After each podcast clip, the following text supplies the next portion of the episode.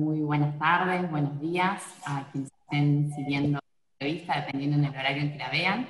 Eh, mi nombre es Macarena Kunkel, estoy acompañada de Salvador Gullo y tenemos el honor hoy de, contar con la presencia del economista Santiago Fraschina. Eh, les queremos dar la bienvenida a esta entrevista, forma parte de, de un ciclo de entrevistas que venimos haciendo desde el Centro de Estudios Soberanía, un ámbito de pensamiento y de reflexión sobre temas estratégicos que estamos conformando con un grupo de, jóvenes, de compañeros y de compañeras.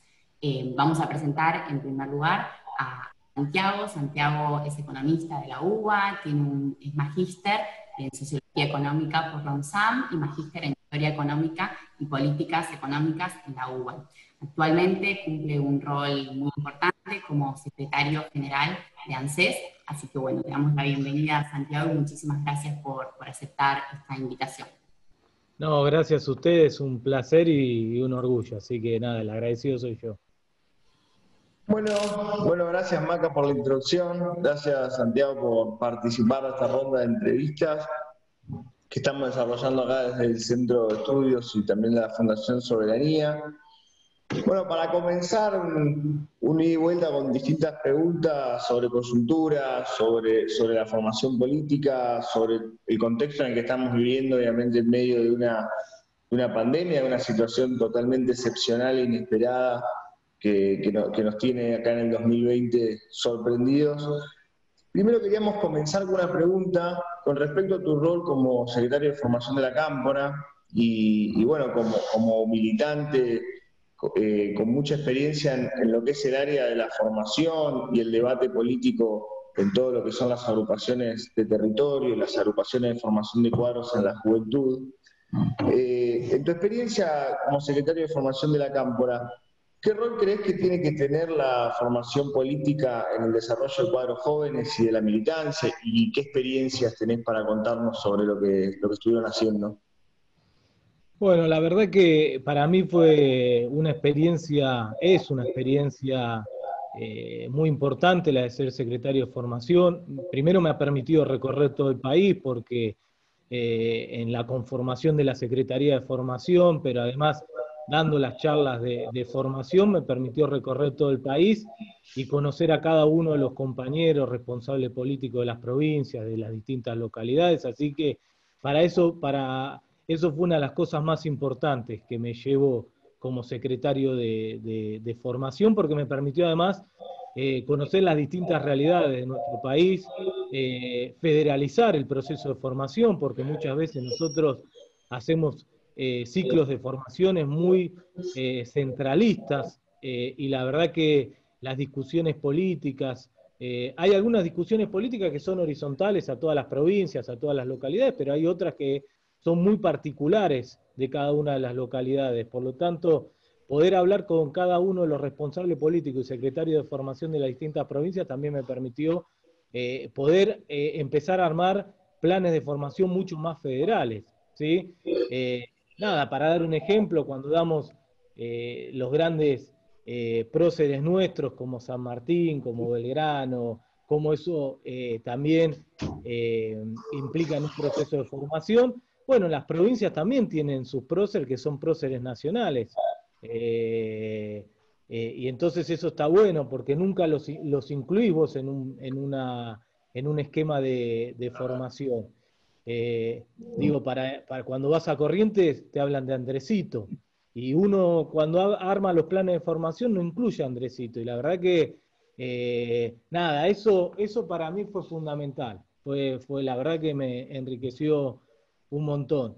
Y después el, el tema de, de, la formación, digo, uno lo, yo lo tomo como algo central.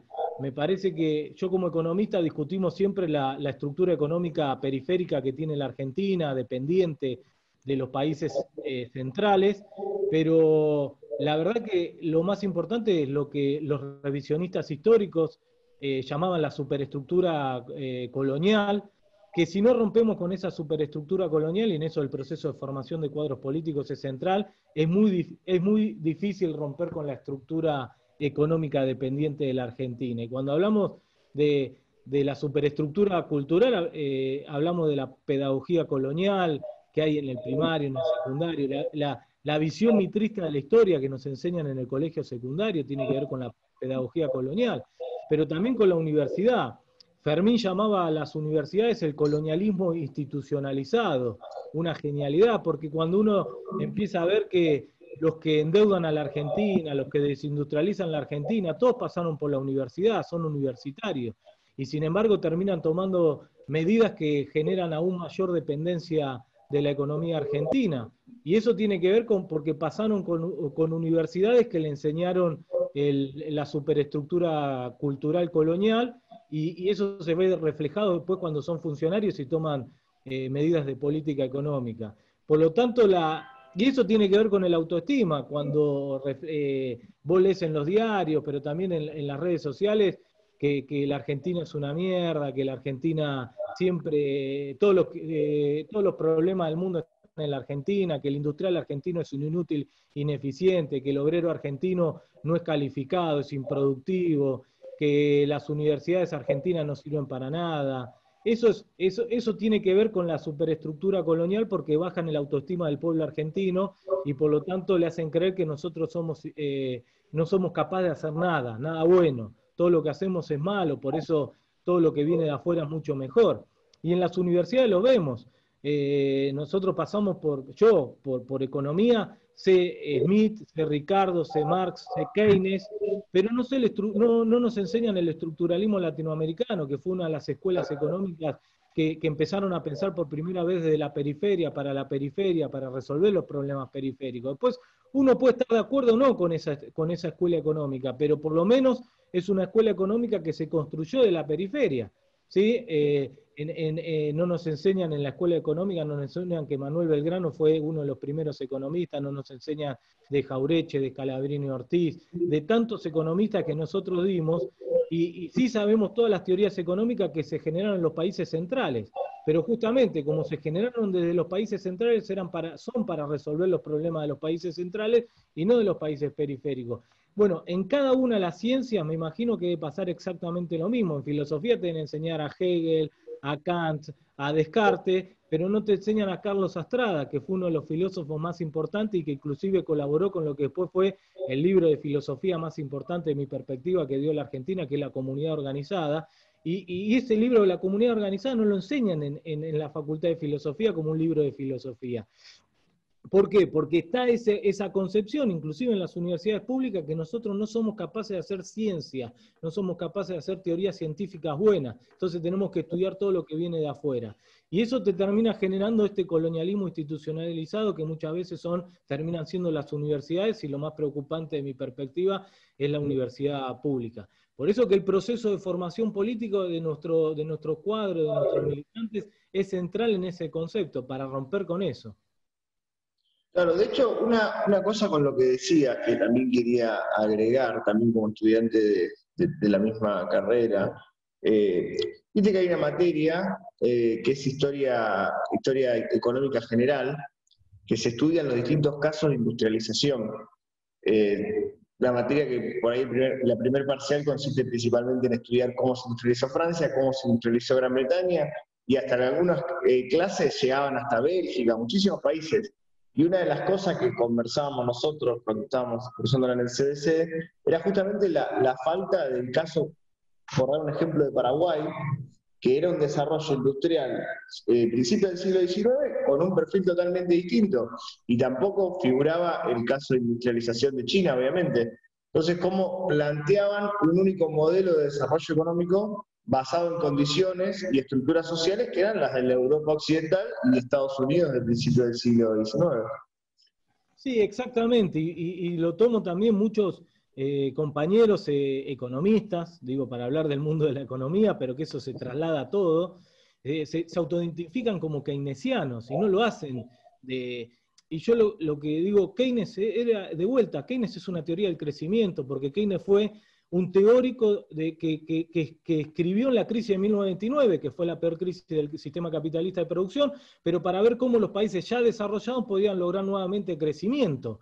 Y las economías como la Argentina, periféricas, dependientes, no solo necesitan crecer, sino que necesitan desarrollarse, con lo cual en la Argentina el keynesianismo no alcanza. Pero no es culpa de Keynes, porque Keynes estaba escribiendo para Europa, Keynes estaba escribiendo para Estados Unidos y Keynes no estaba escribiendo para América Latina. El problema es cuando agarramos las teorías de los países centrales y la tratamos de replicar tal cual en las economías latinoamericanas, cuando la estructura económica nuestra es distinta, cuando los problemas económicos nuestros son diferentes. Por lo tanto, necesitamos hacer teoría, teoría propia para poder analizar y desarrollar los problemas económicos propios. Bueno, esto que pasa en la economía, y repito, porque eh, obviamente al ser economista, eh, eh, creo, y cuando hablo con los distintos, con los otros compañeros de otras profesiones, pasa exactamente lo mismo, pasa en el derecho, pasa, pasa en la filosofía, pasa en, temas, en la, ingeniería, digo, inclusive en las ciencias más, más duras. Y esto tiene que ver eh, repito, con la superestructura eh, colonial que, se fue desarrollando, que tiene que ver con la visión mitrista de la historia, que es, por eso también hay que empezar a reivindicar desde el proceso de formación a los revisionistas históricos, no para quedarnos con ellos, sino también para reactualizarlo, porque hay problemas nuevos que ellos no pudieron analizar, eh, pero el revisionismo histórico justamente puso en discusión la historia, la historia oficial, la historia mitrista, y empezó a discutir esto, estos problemas. Digo, cuando digo revisionistas históricos, digo, hay tantos nacionales como nacionales y populares que me parece que los tenemos que estudiar. Tiene que, tiene que, el pensamiento nacional tiene que ser una materia obligatoria para todas las carreras, ah, para todas las carreras universitarias. Muy interesante, Santiago, muy interesante porque si bien la primera pregunta iba apuntada a el rol de la formación en general, es muy importante, me parece, lo que apuntás con respecto a qué formación, ¿no? ¿Qué formación queremos darle a los poderes políticos? ¿Qué formación queremos darle a la juventud? ¿Qué formación queremos darle a aquellas personas que tengan vocación pública, vocación social, vocación de, construir y de aportar a un país más justo para todos y todas? Eh, y en ese sentido, la cuestión de los resabios coloniales, sin duda, es muy importante para tener en cuenta y para empezar a pensarnos desde nuestra propia realidad para así construir la realidad con la que soñamos, ¿no? Y en ese sentido, la segunda pregunta que queríamos hacerte es qué rol, qué importancia le das a la conformación de centros de estudio, de, fundaciones, de ámbitos en los que específicamente nos dediquemos al pensamiento respecto a determinados temas estratégicos, temas más conceptuales, temas más eh, teóricos y, al debate en esos tipos de ámbitos. No, eso para mí son centrales, por eso también lo, felicito y por la cuestión que trata también este centro, eh, que en gran parte tiene que ver con lo internacional que mucha, y la geopolítica, que muchas veces nosotros también en los procesos de formación, al dedicarnos a las discusiones internas, a veces los dejamos de lado. Y ya Digo, eh, sabemos que los problemas, tenemos que empezar por los análisis los problemas y las discusiones internacionales y la geopolítica para poder entender cómo eso se cruza en lo, en lo nacional. Así que eso me parece central y también me parece muy importante empezar a articular los distintos centros, los distintos eh, observatorio de formación que hay para poder empezar a compartir, digo, los resultados, para poder compartir experiencias. Así que me parece muy importante los centros que se dedican a temas estratégicos y específicos y también poder empezar a articular para ver las discusiones más generales que obviamente engloban esos temas eh, específicos. Y, con respecto en particular a este, a este centro, eh, se dedica a un tema fundamental que, como repetí anteriormente, tiene que ver con las discusiones internacionales y la geopolítica. Que a veces en los procesos, y yo, esto es un mea culpa, a veces en los procesos de formación, inclusive de los compañeros y de los militantes, lo dejamos muy, muy de lado hablamos de la economía argentina, hablamos de la historia argentina, hablamos de, pero los temas internacionales, como si, como si los temas internacionales no fueran importantes, generalmente los dejamos de, lado, y ya no, ya Perón decía que hay que empezar por los problemas internacionales para después bajar a los problemas nacionales, pero el que no entiende la geopolítica, el que no entiende los temas internacionales, eh, tampoco va a entender los problemas nacionales, así que me parece central y fundamental eso. Sí, Muchas gracias por, la, por el apoyo que, bueno, nos diste el primer día que estábamos pensando la idea, justamente el tema de desarrollar un centro de estudios con, una temática internacional, una temática de relaciones políticas internacionales y con todo eso, con, todo eso lo que trae. Y bueno, hablando por ahí un poco de problemas, eh, queremos conversar también con vos algunas preguntas sobre lo que está haciendo la economía argentina y lo que fue la economía argentina. Lamentablemente, lo, tengo que decir, hablando de problemas, pasamos a hablar de economía. Este, estamos en una situación eh, que por ahí puede llegar a ser, no sé tu punto de vista, una crisis montada sobre otra crisis que ya venía existiendo. Te quería preguntar un poco sobre, obviamente con la base del libro que, escribiste, que se llama Pasaron Cosas, que a todos los que estén viendo los invito a, leerlo, muy enriquecedor sobre lo que fue la política del macrismo, y, no tanto por Macri como nombre y apellido, porque obviamente nosotros no creemos que el problema sea la persona, sino el, plan económico del fondo. Ese mismo plan económico puede ser instrumentado por, cualquier otra persona y va a tener eh, los mismos resultados. Sobre eso, eh, se puede decir eh, siendo objetivo que, el desarrollo de la política económica que se generó en los cuatro años de gobierno de Macri eh, no tuvo buenos indicadores desde el área macroeconómica y no dejó bien las cosas eh, y se lo puede considerar un fracaso en términos de, los balances que nos terminaron generando en la calidad de vida de todos nosotros. ¿Vos cuáles pensás que son, desde el modelo que se intentó implementar, los, causales de, la situación en la, que, en la que asumió después Alberto Fernández, con una economía devaluada, endeudada, con un sector productivo eh, con una tasa alta de inactividad? ¿Cómo pensás que, mejor dicho, qué crees que quisieron hacer y qué terminó pasando? ¿Qué, ¿Cuál crees que fue la voluntad? ¿Cómo, cómo, lo, cómo lo analizás? No, yo creo que fue la aplicación de un modelo de valorización financiera, como también pasó en la dictadura militar y, en gran parte en la década del 90, eh, donde eh, lo que yo lo divido en tres planos, que, fue desastroso en términos económicos. Primero, lo financiero. El modelo de valorización financiera es esto, es un proceso de endeudamiento externo muy fuerte para financiar fuga de capitales. Eh, por eso el crecimiento de la deuda externa fue casi vis a vis al, crecimiento de la fuga de capital. Lo mismo pasó en la dictadura militar del 76. Em, por eso la excusa de ellos siempre es que nos endeudan para financiar el déficit fiscal, y eso es un mito, porque el déficit fiscal es en pesos y ellos se endeudan siempre en el extranjero, en dólares. Si vos necesitas financiar el déficit fiscal, lo podés hacer en el mercado interno, que te puedes endeudar en pesos. Es mucho más fácil pagar una deuda con tu propia moneda que una deuda en dólares. Pero si se dólares no para financiar el déficit fiscal, sino que se financia para financiar la fuga de capitales, que es el gran negocio de los grupos económicos concentrados. Eh, durante el macrismo se fugaron casi 88 mil millones de dólares. Digo, para tener una idea, es más de lo que hoy tenemos en el reserva del Banco Central. Entonces, se fugó más en cuatro años los grupos económicos concentrados que lo que tenemos en reserva en dólares para eh, hoy en la actualidad.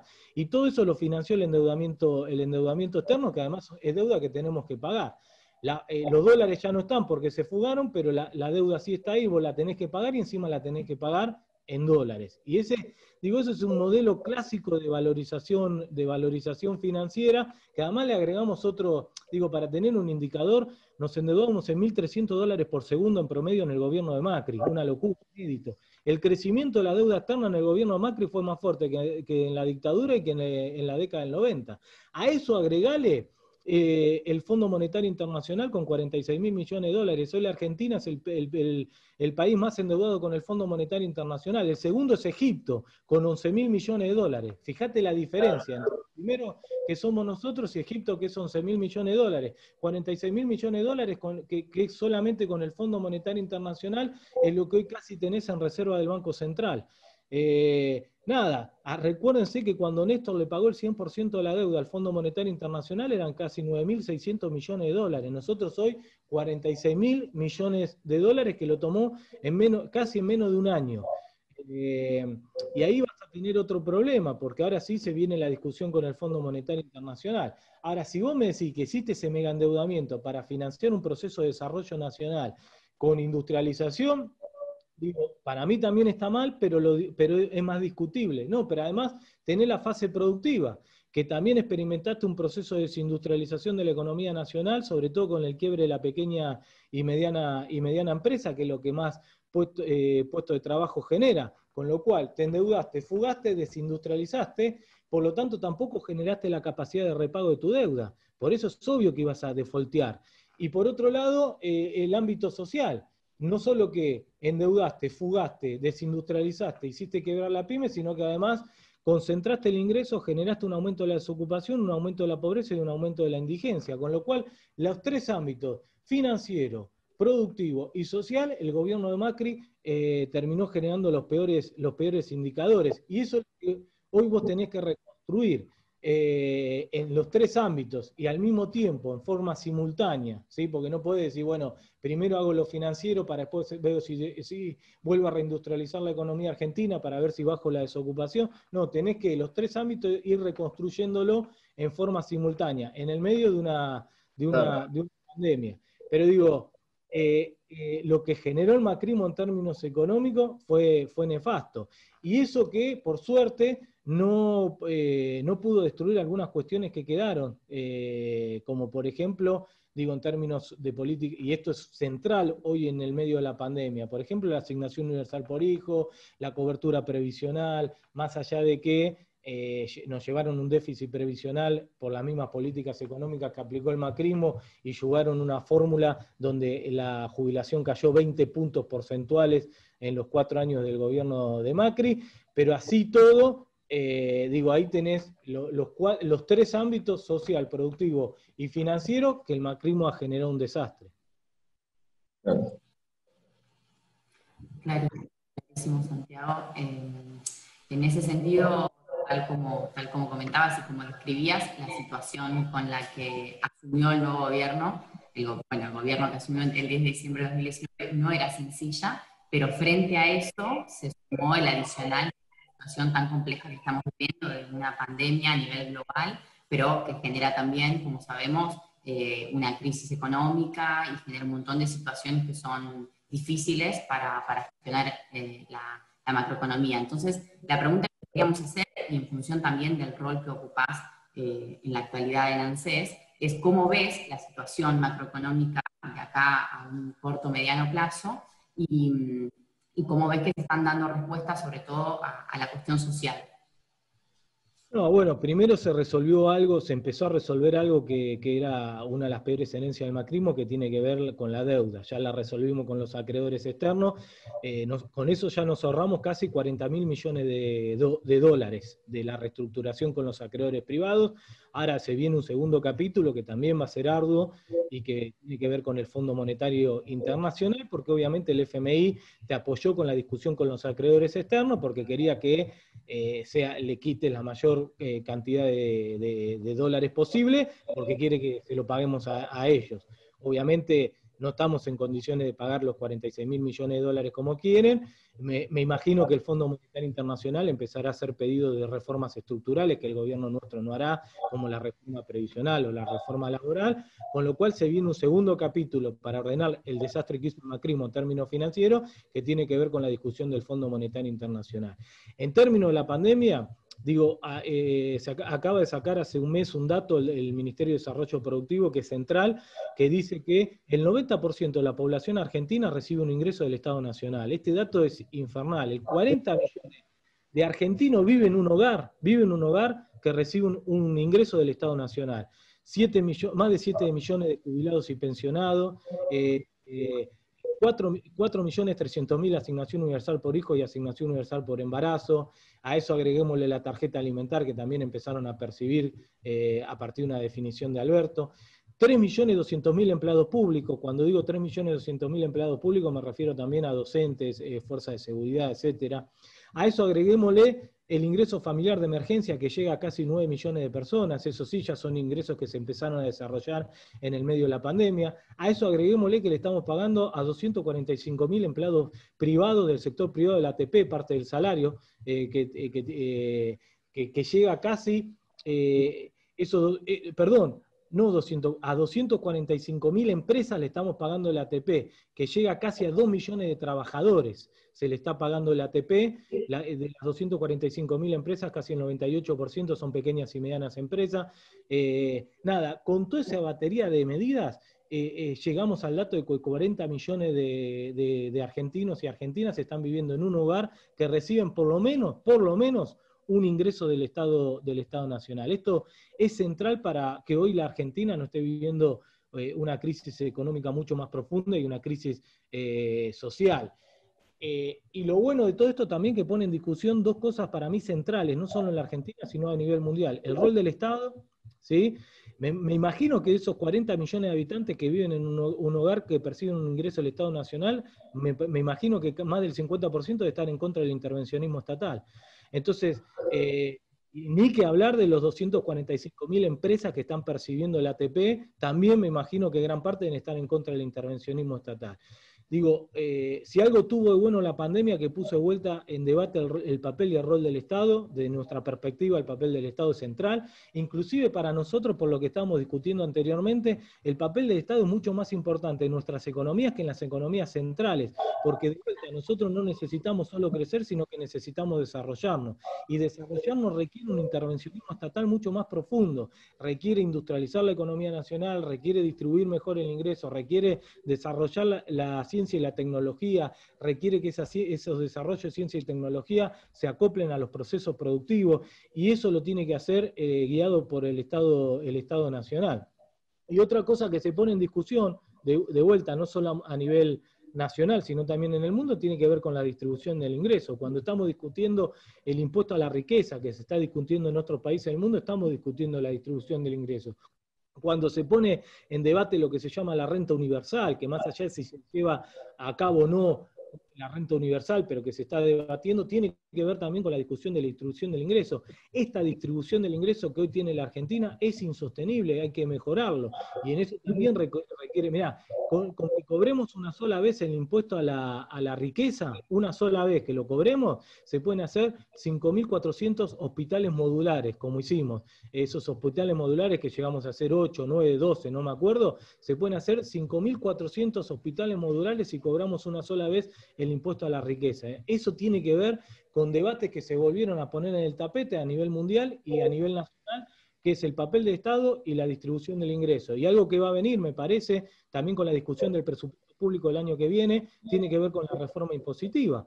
Eh, y, porque la distribución tiene que ver cómo el Estado invierte, pero también cómo el Estado recauda. Nosotros necesitamos seguir un sistema tributario mucho más progresivo, como pasa en casi todos los países centrales, que a muchos les gusta tomar como ejemplo, eh, donde, porque hoy el, impuesto que más recauda en la Argentina sigue siendo el IVA, y el IVA es un impuesto regresivo que pagan más los sectores populares, entonces tenemos que ir a un sistema tributario mucho más progresivo del que tengamos para poder discutir la distribución del, del ingreso. Y con respecto al sistema previsional, en particular, el macrismo quiso instalar que el sistema previsional argentino estaba quebrado, como si el sistema previsional es una empresa privada. El sistema previsional no quiebra o lo financio o no lo financio, y eso es una decisión política. Y cuando digo una decisión política, no solo de un gobierno, sino que tiene que ver con una decisión del pueblo argentino. ¿Cómo queremos que transiten nuestros compatriotas los últimos años de su vida? ¿O mendigando o viviendo dignamente. Y eso tiene que ver con el financiamiento del sistema previsional. Eh, Macri le sacó impuestos que se coparticipaban con ANSES, Macri sacó aportes y contribuciones que se coparticipaban con ANSES. Además generó un modelo económico donde eh, ANSES recibía cada vez menos recursos porque desindustrializada teníamos menos aportes y contribuciones, no había crecimiento, por lo tanto no había recaudación. Fíjate que una de las primeras leyes que sacó Alberto Fernández, que tiene que ver con la ley de solidaridad que sacó en diciembre, creó un nuevo impuesto que se llama el impuesto país y que se coparticipa automáticamente, eh, automáticamente con ANSES. Fíjense que la definición de Alberto, cambiando drásticamente con lo que teníamos en el macrismo, tiene que ver con que vamos a financiar el sistema previsional y la seguridad social porque necesitamos aumentar los ingresos de los jubilados y los que perciben asignación universal por hijo. Y además porque es racional macroeconómicamente. El jubilado y el que percibe asignación universal por hijo no va eh, corriendo a comprar dólares, va y lo destina al consumo. Y si hay consumo, hay venta. Si hay venta, hay producción. Si hay producción, hay generación de puestos de trabajo y comienza el famoso círculo virtuoso. Y además, si hay producción y hay más eh, recaudación, hay más recursos que vienen a ser por aportes y contribuciones y por, los impuestos que se participan automáticamente con ANSES. Entonces es un círculo virtuoso que ya empezamos a, transitar. Claro, ahí bueno, estoy comentándonos un poco sobre lo que es la, reestructuración de la deuda. Me quedó un tema que, mencionaste antes de hacerte la última pregunta. Eh, el tema del, del, IVA, del impuesto al valor agregado, que, comentaste, eh, ayer justamente estaba leyendo una nota, Argentina, si bien tiene un número alto, importante, que es el 21%, eh, no es los números más altos que se ven entre todos los países. Eh, si no me equivoco, el que más tiene tiene 30, y hay, hay una gran cantidad de países europeos que tienen entre 30 y 20. Los países que no tienen directamente IVA son países con características principalmente comerciales, si no me equivoco eran Hong Kong y algunos países que funcionaban principalmente de puerto. ¿Vos crees que se puede dar una discusión en lo que viene de intentar reducir o disminuir el IVA? No, yo no sé si disminuir el IVA, porque en definitiva, ¿cuál es el objetivo de disminuir el IVA? Que te bajen los precios. Y la verdad es que no, lo terminás consiguiendo, porque Macri lo hizo, bajó el IVA y, y los precios de la comida siguieron aumentando. Con lo cual, bajar el IVA te genera una transferencia del ingreso del Estado a los sectores, a los grupos económicos más concentrados, porque no te bajan los precios y, y, y desfinanciás al Estado. Pero sí lo que digo es que podemos generar algunos impuestos que son más progresivos, que en definitiva después te generen que cuando vos sumás toda la recaudación tributaria, el que más recauda son los impuestos más progresivos. Eso no significa que tengas que bajar IVA, sino significa que tengas que ver y profundizar los impuestos más progresivos. Bueno, y para, bueno, muchísimas gracias por la, por la respuesta a esta última pregunta. Y para terminar, te queríamos preguntar, ¿cómo viviste desde tu rol la función pública? Estás en un área clave de lo que es el gobierno, cómo se ha dado el debate eh, los primeros días cuando no se veía venir por ahí la magnitud de la pandemia, me parece que hubo países que no la, no la vieron venir con la gravedad, obviamente no intencionalmente, sino que la deben haber eh, pensado que por ahí el golpe iba a ser menor en términos sanitarios. ¿Cómo se dio la discusión y cómo fue la decisión del gobierno argentino de apostar plenamente por la salud en un momento en el que al principio, en marzo, febrero, era salud o economía, como dos cosas sobre las que se podía elegir, cómo se vivió en el seno de, la discusión y el gobierno esa, esa decisión y cómo lo tomaste vos. No, la verdad que la decisión de apostar plenamente por el lado de la salud y la, calidad de vida. Lo que pasa que justamente para mí esa, dicotomía no eh, terminó no existiendo, porque eh, aquello me parece que el eh, no, estoy convencido que el gobierno de Alberto tomó la mejor definición, porque aquellos gobiernos que privilegiaron la famosa economía y no tomaron ninguna decisión de cuarentena, en términos económicos están peor que nosotros. Eh, con lo cual, me parece que esa dicotomía no, terminó existiendo. Nosotros, además de cuidar la salud, eh, lo que se hizo en un conjunto, como decía anteriormente, una batería de medidas económicas que permiten que si bien obviamente vas a tener consecuencias económicas, porque esto es, eh, digo, es inevitable, las tienen todos los países del mundo, no, las consecuencias económicas y sociales son menores que la de otros países del mundo que privilegiaron supuestamente la, economía, como por ejemplo eh, Brasil o como por ejemplo Chile. Eh, o como por ejemplo Estados Unidos, el crecimiento de desempleo que tuvo Estados Unidos fue fenomenal. Con lo cual, eh, me parece que no, fue, fue, muy acertado y obviamente yo, estando en un organismo como ANSES, digo, la verdad que es el, eh, viéndolo de adentro, es el ministerio, los ministerios, todas las políticas públicas se terminan bajando por ANSES, inclusive las que no se desarrollan de ANSES, digo, el ingreso familiar de emergencia, pero también el ATP se, se paga por ANSES, el bono salud se paga por ANSES, digo, un montón de medidas que se desarrollan en otros ministerios. ahora se relanzamos el Procrear, que esto va a ser central para reactivar la construcción, porque la construcción genera crecimiento rápido, genera mucho mano de obra, es, una, es mano de obra intensiva, además la construcción termina reactivando eh, otros sectores económicos que son los proveedores de la construcción, por eso también no solo el Procrear, sino que eh, Alberto Fernández está relanzando un conjunto de obra pública que me parece que es lo central para generar un crecimiento económico rápido, que es lo que necesitamos para absorber eh, la, mano, la mano de obra. Pero nada, por eso el dato que tiraba, se hicieron miles, se hicieron un montón de políticas económicas y sociales en el medio de la pandemia que fueron exitosas. Obviamente con la complejidad de aplicar estas políticas económicas. Imagínate que el IFE son, la asignación universal por hijo se llega a 4.300.000.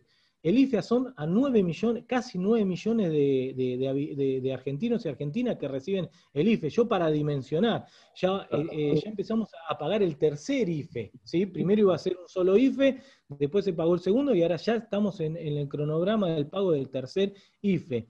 Eh, son 90 mil millones de pesos cada IFE que, que se desarrolla. nada, es una política infernal que cuando se empezó a desarrollar en ANSES, teníamos ANSES cerrado, ¿sí? porque obviamente era cuando empezó la cuarentena, las SUDAI estaban cerradas, eh, no estaban abiertas, ustedes saben que nosotros tenemos más de 400 entre oficinas y agencias de ANSES, estaban todas cerradas por la cuarentena, entonces tuvimos que aplicar eh, una política donde además iba apuntado al sector más vulnerable de la sociedad argentina, porque iba sobre todo a los trabajadores no registrados, a los desocupados, que, además no están bancarizados, la eh, gran parte de esos no están bancarizados, no tienen una cuenta bancaria, entonces había que pagarle en el medio de la cuarentena. Digo, se desarrolló una política pública infernal que llega a 9 millones de habitantes, con el, obviamente el organismo más importante, pero por la cuarentena cerrado. Eh, no, se hizo un trabajo infernal eh, y la verdad que estamos muy orgullosos de lo que se terminó realizando, que se sigue realizando y la definición obviamente fue de Alberto de hacerlo.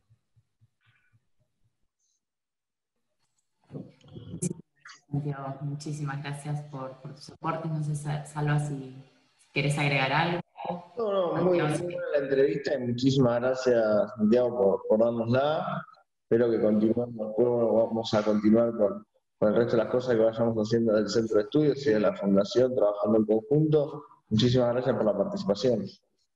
No, felicitaciones por, la creación del centro, la verdad que es, muy importante y obviamente a disposición eh, para, lo que, para lo que necesiten, así que cuenten conmigo para, para todo lo que necesiten. Gracias Santiago, gracias por tu tiempo. Eh, tenemos mucho entusiasmo distintos proyectos, actividades e ideas que tenemos para, para este centro de estudios, para esta Fundación Soberanía. Así que seguramente nos, nos tendrás para volver a convocarte a algo en, el futuro porque fue muy interesante poder tener este intercambio con vos hoy. Bueno, gracias a, a los dos y un saludo grande. Los felicito. Un abrazo. Gracias. Muchísimas gracias.